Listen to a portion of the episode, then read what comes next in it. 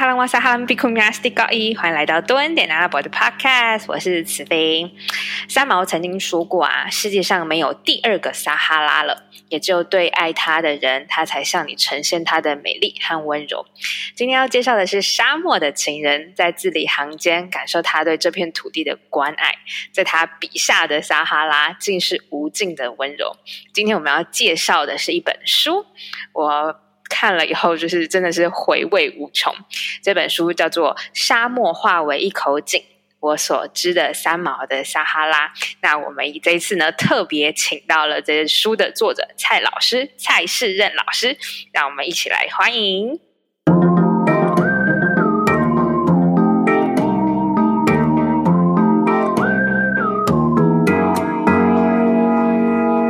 我们来欢迎蔡世任老师。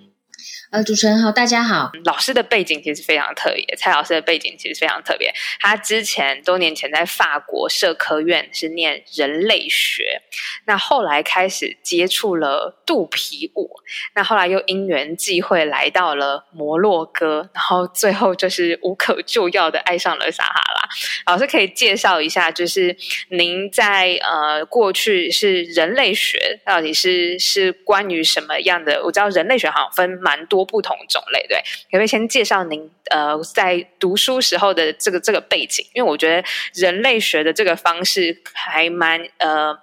蛮影响到这这本书的的写作方式。对，因为呃我本身本来是念文化人类学，就在法国的时候。但是就是因为都年轻时候念的，其实你现在叫我讲理论，我讲不出来。只是说后来，因为我在法国的时候，因因缘机会，我就跟呃在法国的北非裔的移民，就是学学舞蹈。然后嗯，因为可能因为已经念了人类学了，所以那个时候其实接触舞蹈的方式就就就还蛮从人类学的角度去切入，比如说会从会去探索舞蹈背后的音乐啊，然后舞蹈跟音乐背后的文化什么的。所以那个时候就还。就是还蛮开心的，然后后来因为一些一些原因到摩洛哥之后，就会觉得说，其实，嗯，虽然已经没有没有走学术这条路，但是可能看事情或者说想理解一个文化、一个一个行为背后的一些因素的那个切入的角度，或者是那个关怀，很自然就会比较是从人类学出发，就已经有那个逻辑跟 mindset 是人类学的角度去去看这个世界。对，而且是很很不自觉，很很自然这样子。而且蔡老师很特别，他其实是拿到了呃民族学博士之后，嗯，然后后来开始跳起了舞，所以这其实已经是他第四本书。在这这本书之前，他前面还有出过管他的博士学位跳舞吧，还有篇幅叫他肚皮舞，还有婴儿要回家。那后来因为因缘际会来到了呃撒哈拉沙漠，当时是什么样的背景？就是决定。去撒哈拉，或者是什么样的风把你吹到撒哈拉？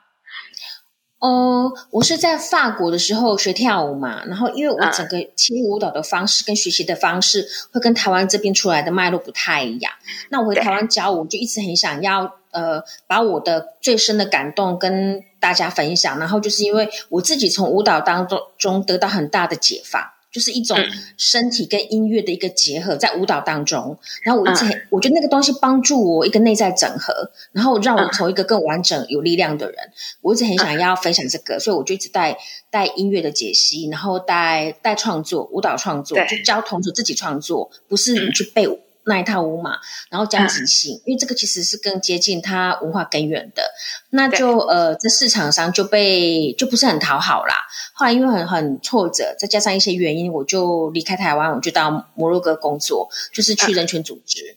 那因为我在人权组织的时候，我才很偶然的走进撒哈拉。那时候就是人权组织要我去做一些，就是我们知道气候变迁底下呃的的一些沙漠状况，然后以及呃观光业出来之后对于当地的环境跟人的影响在哪里？所以我走进撒哈拉，其实是从一个很很人权组织的角度进去，我并不是去旅游。那这个就会影响到我后来整个，我现在在旅游业，但是我的那个角度就会不是很很呃旅馆呃呃旅游业者的的思维，就比较是人权组织的思维。嗯，很深入哎，所以就是从一刚开始接触到撒哈拉的时候，其实。因为蛮多人可能接触到撒哈拉或者接触到不同文化的时候，是用旅游的方式，因为最平易近人。但是你其实一刚开始就是用非常深入的角度去跟这个文化、跟这块土地去做连接，就一些机缘吧。然后可能觉得跟跟我本身个性有关。我觉得可能我一直很自然的就没有走一条正常的路。啊啊啊！就是比如说念人类学，然后念完博士不是应该回来就是进学院教书，但我就跑去跳舞。然后教的舞蹈又不是呃市场期望的那个样子，然后我我自己我我我也放弃了。然后就是到到后来一呃到人权组织，其实我觉得那那段我就一年，但是那那个经历其实对我影响很深，然后会影响到我后来整个理解摩洛哥这个社会，以及我后来整个走旅游业的一个方式。因为我们那个时候一直在推一个就是另类全球化。就是全球化底下，它对于它对于一些嗯偏乡或者说是一些民族，它没有那么友善。但是全球化它是不可能否认，也不可能被扭转的。那我们能不能在既定的这条路旁边走另外一条小径，是对地球对人更有序发展的？然后我大概就一直一直朝这方向在努力，即使是在旅游业当中。嗯，就是其实一直有这一份这份憧憬，跟想要为这个土地跟这个。社会尽一份心力，即便不管在哪一个产业，即便在旅游业，其实旅游业走出来的走出来的那一条路，其实是可以更深入。对我来说是，而且我们可以理解说，就是沙漠的生态是很脆弱的。如果你在旅游的时候没有多一些呃关注的话，其实我它对环境的破坏可以，它可以非常的快。只是说，可能对于对于旅游的人来讲，他就离开，他不会看到。但是我们在当地就是非常清楚啊。嗯嗯嗯嗯。所以您是在二零一零年的时候，呃，用人权组织跟呃摩洛哥那边做第一次的接触，后来是在二零一五年又再次回到撒哈拉，一直到现在嘛？对对对对，就就开始走走旅游这条路了。那在这一段期间呢，是什么样的原因？就这样六七年，是什么样的原因让你开始又重新就是开始动笔写第四本书啊？哦，就是疫情爆发了啊。我们旅游业者瞬间就没有了工作，然后 也也因为就是因为其实沙漠生活非常的辛苦，我有我有客人来找我，就眼泪就掉下来，就无法想象说一个在台湾出生长大人跑来这个地方讨生活，那反沙漠很辛苦。然后因为沙漠的呃夏天高温，白天可以将近五十度，就又有沙尘暴，然后对对，就是很很辛苦。那因为疫情的关系，整个旅游业是停顿的，那我就。跑到海城，就是那个海边的的地方，然后就是生活比较对我的健康比较好。然后就在这个期间，就是因为今年刚好是三毛逝世三十周年的的的的那个，那那个皇冠杂志，他就是跟我去年十月中跟我邀稿，希望我可以写一篇文章，因为他们今年的一月份的要出一个特刊，就是去纪念三毛，然后。就因为这样子，因为他们的邀稿，才才让我回头再去读三毛的文字，然后我才突然理解说，就是哎，我我在这边呃生活了很很就是好几年的时间，然后我因为我一直都对撒哈拉有很深的那种爱跟关怀，我自己做很多功课去理解这个地方的文化啊、历史什么的，有这样子累积之后，我再回去读三毛，突然有一些。呃，不太跟以前读不太一样的发现，然后才发现说，哎，其实我其实是可以把它整理起来，然后它可以对台湾的读者来讲，应该会是一件很有趣的事情。嗯，我其实，在读老师的书的时候，有一种在嗯拿着百科全书的方式，在用另外一种角度去呃读。读三毛，就之前呃，之前蛮久之前有读过三毛的文章，那那时候就是一个非常浪漫，然后用很文学的角度来去去理解这个文化跟沙漠。然后在读老师的书的时候，老师的文字同样是非常的温柔，但是又很叙事层面，然后更深层，用文化的眼镜来去结合当地的观察以及。呃，三毛的文章下，就是三毛笔下的撒哈拉，所以我觉得那个感触是我重新用不同的角度去读了三毛的文学，然后同时又有另外一种文化的角度来去了解这个文化跟土地。好，那我们在进入正题之前呢，想要先跟大家分享一个好消息，就是呢，这一次呢，呃，我们是有准备书的。时报出版社呢有准备书，那这个呢会在脸书的呃粉丝专业上面。介绍这本书，那希望大家留言，然后并且 tag 老师的脸书专业，老师的脸书专业叫做天堂岛屿撒哈拉才是人，然后记得 tag 老师，那我们就会抽出幸运儿，然后来获得这一本书。就是这本书啊，其实我把它分成主要是三大块，第一个部分呢是小物语文。第二个部分呢是风呃民俗风情，那第三个部分就是西撒哈拉的惊喜。那其实，在呃开始之前，我觉得蛮重要的是要先了解摩洛哥跟西撒哈拉的地理位置，因为其实我也是过去对于这一块地区，我我的脑袋里面其实只有摩洛哥，我没有想到它还会有这个西撒哈拉，就是要再把它划分出去，所以我们要先了解一下这个地理位置和他们的。就是基本的介绍。哦，那呃，摩洛哥跟西撒，它就是在那个非洲的北边，然后它基本上是连成一一一一一条长长形的这样。那就是如果呃摩洛哥全部的人口差不多有三千多万，然后如果只有西沙的话，差不多有将近六十万，就是人口差蛮多的。那所以摩洛哥三千多万，那其实跟台湾的人口差不多，对不对？哎，比台湾人口两千多。对比台湾还多，就是摩摩洛哥国土大概有台湾的是十几倍大。因为西沙它在它西沙就联合国来讲，它是有主权争议的地方，但是就摩洛哥来讲，这是国家领土不可分割的一部分。这个我们等会再待会就更更有趣的介绍，因为我我也是看完这本书以后觉得，哦天哪，这这段爱恨情仇居然有这个故事，但他在书里面其实有很。很深入的介绍他们的生活，其中我有一个很很喜欢的一篇，就是老师在介绍他们的水烟。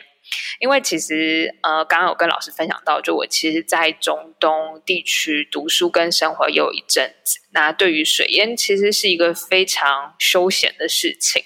然后呃，不会。可能也是针对于外国人嘛，但当地人不管是男生跟女生，至少在突尼西亚的时候，就真的是大家就是坐在路边抽水烟，然后女生也是。但老师有提到，就说水烟之于他们的生活，还有水烟与性别的关系，在这个社会他们是如何去看待水烟这个这个这个物品跟这个文化。哦，其实呃，水源在摩洛哥，它其实并没有大家想象中那么样的的的的普普及。它可能会在一些大城市有水烟馆，但是它并没有到说什么家家户户都家里都有水源。它它并不是家庭常常备用品。那呃，通常这边抽水烟的大部分还是以男男性为主。嗯嗯嗯，对，然后以城里的男性居多，然后像我们乡下就。没有，然后呃，比如说我书里有提到说，像我先生的哥哥，因为他会做一些观光客生意，然后摩洛哥其实有很多的那个拉力赛，哈利，他就是那个欧洲赛车来来这边跑，就是摩洛哥或呃沙漠是其中一站，然后我我先生的哥哥就会去摆搭帐篷，然后卖一些东西，然后水烟就变成是他吸引那些客人进来，然后坐下来抽个水烟，看他们做点小生意的的一个一个媒介这样。但是家里不会抽，家里不会抽哦，不会不会不会。那所以男生呃，比如说家里没有水烟管，但他们会会喜欢去外面抽吗？大部他们其实大部分都是去外面抽，因为那个水烟的味道很很浓，然后会停在空中停留很久，所以他们一般都是呃去去去去，就是一些水烟管抽。嗯，然后诶，尤其是他们抽烟，就是开抽水就开始聊天，干嘛干嘛。所以通常都是去去一些地方，但是我我们我我就我看到的大部分水源馆都是在大城。大城市里面。对，然后比如说像像有些地方，它可能会有卖卖卖水烟，但是一般比较多水烟馆都都是在城市，像卡萨布兰加啊，然后什么 Face 那种那种大大地方会比较多。对，然后再不然就是那个呃观光客比较会去的饭店。嗯，因为其实水烟它也算是一个文化符号，就觉得跟中东阿拉伯就是会会有水水烟的这个东西来去吸引观光客。但对啊，但是所以男生当地是只有男生才在抽，所以女生基本上是不太抽的，或者是女生抽了他们会有什么不同的观感吗？他们是呃女生的话相对少，比例上少。然后如果抽通常就像。就像台湾可能早期觉得说抽烟的女生都比较就是说放荡啊、心情不良之类的。然后我说也有讲到，我我婚前我先我们我过去他是男男女朋友，他就说哎要不要试试看？那这个很好玩这样子。婚后就说哦这个千万不行，这个怎样怎样抽了不能上天堂。就是当还还还是观光客或者是外国人的时候，会就是希望你可以试试看。对对，然后还是变试试看。对，变家人以后就觉得不能碰，不能碰。对对对对对对，就会希望你成为一个就是贤良的女性那样。嗯，其实这蛮有趣的，这边分享一下，就是当时我那时候是在约旦的时候，然后水烟这东西，就是对外国人来讲，就其实就真的是就是一个有点像喝咖啡抽水烟的那种那种方式。然后那时候是进个水烟馆，然后一进去以后，就是呃，所有的人都在看我跟另外一个朋友。然后后来因为都被盯得很不舒服，所以后来我们就离开，我们都还没有坐下。后来才知道那个水烟馆是只有男生才可以进去的。因为其实摩洛哥也是，哎，我这边有一个小东西可以给给大家看一下。好，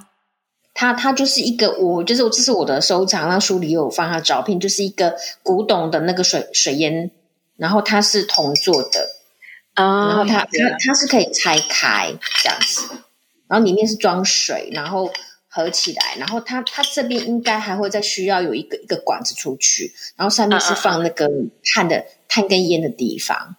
烟草也是放在上面嘛，对不对？对，放放最上面这样子。嗯嗯，对啊。现在使用就是那种大的彩色玻璃那一种，对，比较常见的那种。对对对对对。那他们当地的烟草也是那种什么泡泡糖啊、苹果啊、葡萄那种味道，还是他们是烟草烟草啊？他们，我我没有什么太太深的印象，因为因为我自己不抽，然后就是他，我我，但是我的印象中是他们的选择跟他们那种精致化程度应应该是呃没有像中东国家那么好。嗯，对对，就比较是真的在抽水烟，抽水烟不是在抽观光客的那种快乐水烟。对对对对对。另外啊，刚刚讲完水烟，我觉得我自己很好奇的是撒哈拉那边的当地的服饰特色，还有我们最常听到的摩洛哥拖鞋。如果大家来摩洛哥玩，其实就是诶，通常都会去 Fes，就是一个呃千年古城，一个很很具伊斯兰特色的地方。然后通常都会去看那个皮革染坊，就会看到那个。皮革制品，然后把 Bush 就是那个鞋子，就是其中之一，然后就呃还蛮还蛮受观光客欢迎的。然后现在其实他们当地人还还是会穿，还是会穿。然后它一般，因为它它如果真正好的鞋子，它的鞋底是皮革的，所以通常如果你要穿出去的话，他们都还会在前那个鞋匠加一个橡皮的鞋底。然后在当地还还是还是很很很常见。那如果沙拉威的衣服的话，就分男生跟女生嘛。男生的话就是那种很大很宽松的长袍，最常见是蓝色，然后当然有白色啊、浅蓝色。现在当然越来越多的颜色都都都有。然后头上包包包头巾。那女孩子就是她会外面在里面就穿一件很宽松的袍子，然后会外面会披一大概一条大概四四公尺长的。布，然后就是类似像我这一种，然后他就是会把它缠在身上，那个这种布叫 made f a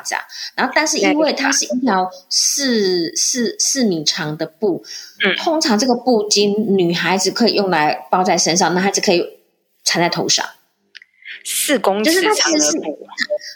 大概差不多四公尺长，然后就是其实它就是还还蛮通用。那头巾的话，男孩子他就是看他高兴，有人可能没有那么那么想要，可能就是缠一点点，也有很喜欢就缠一个两条的。然后我认识有有人，有人他会头上都缠两条以上，很长，八公尺长，然后很长。为什么？因为他他怕太阳晒。他就把它缠得很大，就像帽子，可以遮掩。哦哦，好特别哦！所以他们其实就是每每个，所以你就如果你仔细看，每个男孩子头上包头巾的方式都不同。有人会会把下巴这边包起来，有人就是就是露出露出脸脸脸，然后头上包很大，其实都都都，他们就还蛮自由的。嗯嗯，其实真的是因为也也也是因为环境的关系啊，我觉得服饰跟呃服饰跟气候是一个非常有。高度相关。所以刚刚老师有讲到说，其实这么长的布不只是遮蔽身体而已，他们还有把它围成就是更大，但当做帽子的功能，就是避免太阳直射。我觉得甚至有一些是不是会把呃鼻口鼻遮起来，是因为太风沙太大的关系。主主要是风沙，因为因为沙漠有时候会有沙尘暴，然后他们就会赶快把脸脸遮起来。对啊，其实这跟方便很方便，很方便。那那宽松的衣物啊，其实不，我看他书中的有其实有附上很多照片。宽松的衣物其实有很大一部分也是因为通风，对不对？对，通风。而且其实我我我去之前就是说，哎呦，怎么夏天都还穿长袖？但我 到沙漠生活，我也会穿长袖，因为太阳太晒。太阳太晒，那也是因为会不会日夜温差很大？会呀，会会。嗯。但是夏天主要是很晒，你就会觉得穿那个长袖可以，还可以帮你抵挡太阳。对，还可以折一些。那关于像那个鞋子的部分啊，刚刚老师有讲到说那种手工的皮革尖头平底拖鞋，对不对？所以一般来讲，它其实很细致的是，它下面是是那个皮，但它出去外面，它还要再加工一层。就是把它用成厚一点的橡胶，就避免它一直直接就磨到那个那个鞋子。嗯，那他们在室内也会穿那种拖鞋吗？不一定，就通通常一般一般是看人。然后他们如果真的就是比较精致的，会在那个鞋面上有一些绣一些呃金线银线，还是做一些珠珠什么的，或者说是一些一些一些细的皮雕之类的。嗯嗯嗯嗯嗯，对。那第二个部分呢，我们要讲，我们想要看的是民俗风情的故事。其实民俗风情的故事是我特别，就是我我翻到这边的时候，我是完全停不下来的，因为我觉得故事是非常的，就是引人入胜。那其中有两个故事我很喜欢，第一个是关于摩洛哥浴的体验，因为其实，在中东地区，我们有时候去洗澡的时候，就是去。呃，体验他们的澡堂文化，他们都会说是摩洛哥的哈曼，哈曼就是呃澡堂的意思。所以呢，老师可不可以分享一下，你当就是自己身在摩洛哥，真的去体验摩洛哥浴的澡堂是什么样的一个经验呢？哦，大概那个是很很好几年前，就是刚来摩洛哥就很想体验澡堂什么感觉。然后我我当然呃，不过这边要补充一点是，早期就是摩洛哥家。摩洛哥家也是没有，就是那个那个淋浴的的的一些设备，所以通常就是每个礼拜可能全家人就是一一起到到澡堂去，好好的去去洗个澡。嗯，然后就因为我那时候住的房子就是也是没有那么多，就是他把一个小空间割出来当当卫浴，但是就是不舒服。后来就是就是我一个朋友就邀我去去澡堂洗澡，然后说好，那我就去体验看看，然后就就进去。然后他你通常进去之后，第一个空间就是让你放放东西，就是你衣服脱下来就是。放放那里嘛，然后进去就是它就是有有有好好好几个空间，然后随着温度就是越里面就越热这样子，然后就那个澡堂就还还蛮大的，就看到很多就是就是很多很多的女性就是都赤身裸体，然后在里面洗澡啊，然后因为它它里面最里面那一间就是温度最高，然后那个地面是热的，然后就看到很多人赤身裸体躺在那里，就是就是让让身体的汗飙出来干嘛干嘛，然后有你可以花钱请一个妇女帮你擦澡。然后我第一次去，我就请那个妇女帮我擦澡，就是真的是把我从头到尾刷的很干净，哇！所以他是专门在里面工作的妇女，就是他就嗯，他就是他就他大概就只有穿一条内裤，然后就是全身赤裸，但每个都都浑身赤裸，就也没有什么，他就是很用力帮你洗澡。然后其实就我我那时候还蛮受冲击的是，我每天洗澡，然后我到澡堂其实都是。自己先洗过，然后我书里有有提到，呃，三毛那时候有写说什么，他看他们，嗯，他们不用肥皂，用什么一一块小石头，就是在把身身上的污垢刮下来。那个其实我我书里有写，我觉得应该是三毛误解，因为摩洛哥有个东西叫萨丰诺，就是黑肥皂，它是一种那个很简单的一种那那种软软性皂。通常你进去之后，你呃，他们的洗法是先用。一般的香皂把身体洗过之后，那个黑肥皂就是擦在身上，要停留一段时间，因为那个黑肥皂会把那个身上的那种什么什么角质什么的给它软化，之后再用力把它搓掉，所以你就会整个很干净。那我那时候去，就是他们又教我啊，就是先用肥皂，我已经用肥皂洗过一次了，然后用用黑肥皂在身上就是涂抹，然后就是在很热的地方等等一下，就是要让那个那个饺子软化，干嘛干嘛。然后那个太太就是帮我擦擦澡，我就没有想过，她一帮我擦澡，我身上有那么多污垢就掉下来，就是那种。那个身，你知道，就是那种很，就是就真的是那种，然后我就觉得，天哪，我不是每天洗澡的人吗？但是我怎么这么脏？我洗完就觉得自己像小 baby 一样的干净，全部重新换肤过的感觉。真的就是那个感觉，其实还很有趣，但是也很尴尬。后来就没有再去了。嗯嗯嗯嗯，就觉得 原来我这么脏。对啊，就很蛮玩的。我在看三毛书的时候，里面其实有讲到他。他捡到了一个项链，然后那个项链呢，他戴了以后开始生病，而且是非常严重的大病。然后就有讲到关于撒哈拉这边的巫术的事情。老师自己在盖旅馆的时候，是不是也遇到相关的经验哦，那时候就是因为我们那时候民宿还没有盖好，就是就是很很。我们没有到旅馆，就小小的民宿这样。然后就是因为我们那时候盖是先盖那个，因为我们那因为我的理想就是我想要有一个比较自然的，然后尊重环境的那种呃绿建筑，所以就是采传统的建筑。我们就是先用那个土土夯的方式，先把那个围墙盖起来，然后上面剩下上面就是那个屋，就是那个。就像屋，像屋顶就天花板的的部分这样。那因为我们刚好盖到那个沙龙，沙龙那个，因为它空间比较大，就变成说你需要用一些水泥的东西，你不能够单纯只有那个那个木木头什么的。我们就请师傅来，然后那时候就是我我先生在跟师傅讨论怎么弄，然后估价的时候，我就跑过去看，就发现一一奇怪，因为我们那时候那个天花板还没有盖起来，所以外面东西是可以从用力。丢丢进来的，然后我就发现说，哎，怎么地上有一件黑色的紧身衣这样？然后不是我的啊，然后又又不是，我又问，就家家里的女人，她们也不会穿这个东西，而且那个是明显是穿过的。然后我就没有想太多，我就用手把它拎起来，问我先生说这谁的？然后我先生就脸色一变，然后他也没有讲什么，他就等师傅。等师傅走，再跟我确认说是不是？我说真的不是我的。然后就是那个衣服就是穿过，它有一点一个很奇怪的味道，但又不会很浓，就很怪。然后我现在就就就用那个树枝把它挑起来，然后放在塑胶袋，然后就跟我说，就是就是跑到很远地方把它。就是沙泡，你把它烧掉，这样，然后他回来，他就开始用那个用那个手机放那个古兰经，然后就是用用就是呃放在那个水上，然后就是之后再整个撒干嘛干嘛，就一一大堆，然后他才跟我说，那个其实就是有人有人就是要下巫术，就是可能要诅咒我们民宿盖不起来，或者生意不好这样子。哦，对啊，然后就觉得还就是就就觉得说，因为因为我是外国人，我我刚去也没多久，就觉得其实我是惹到谁，但是后来他就说，就是有有一些就说嫉妒啊，嗯嗯嗯嗯，但那个林先生是怎么知道这是一种巫术啊？就是他怎么反应这么快就可以辨别说这个就是比如说为什么会是紧身衣的这个方式？我觉得啊，在那个文化脉络底下的人，对这个都还蛮敏感的。就是比如说，就像可能我们在台湾看到什么，我们会知道那个可能是什么东西，那外国人可能就就就就就没感觉，但是我们会有那个敏锐度。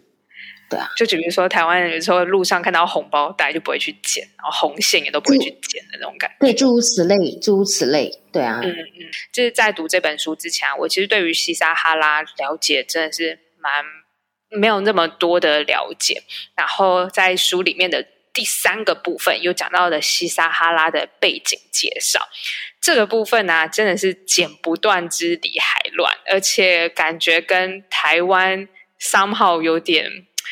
就是感觉台湾人更可以能够理解这样的难处吧。那老师在里面其实。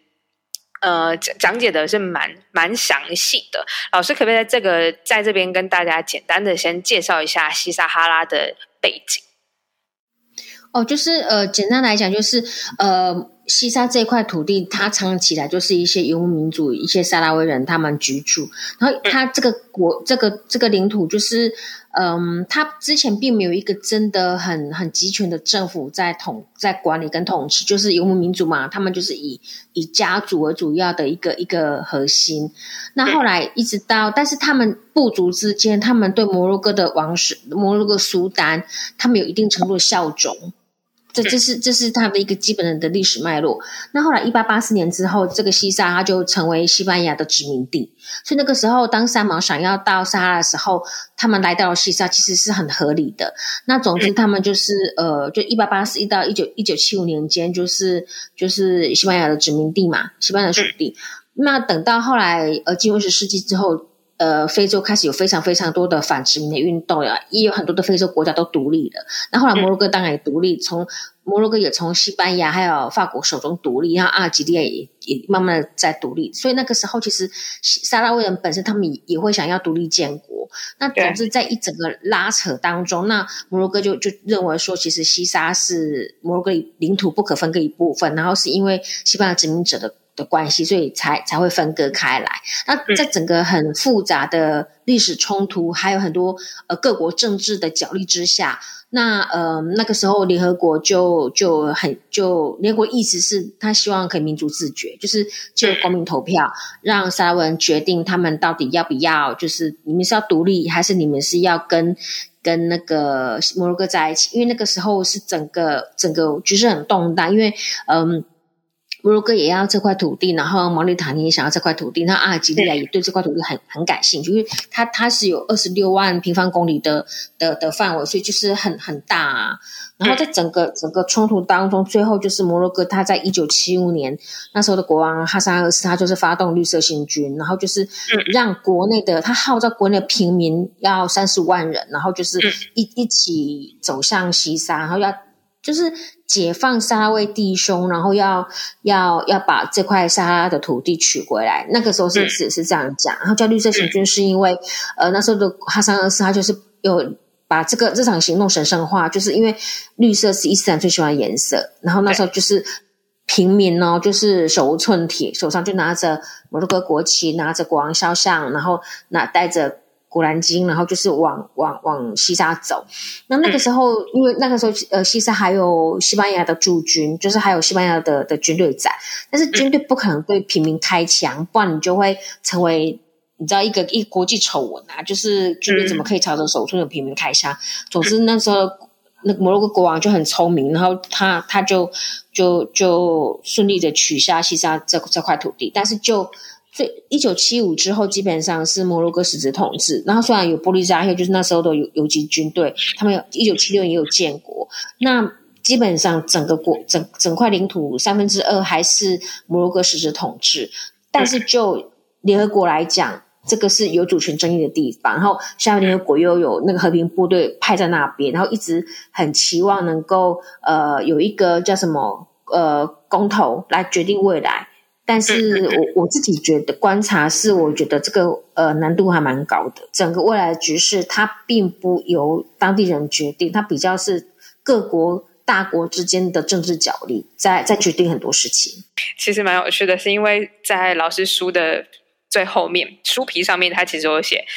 呃，一个提醒就是，今日的西沙人是高度政治的敏感地区，强烈不建议携带一本书入境摩洛哥，以免徒增事端。呃，来摩洛哥玩的话，欢迎阅读这本书，但是不要不要带进来。哦，不要带进去，就是在台湾先做好功课。对，因为因为其实西沙现在就是摩洛哥的一部分呐，就实质统治。对。对啊，所以就是如如果你要到西沙，基本上就是会会，你就是你就是踏入摩洛哥国土啊。所以我们就是在台湾把功课做好，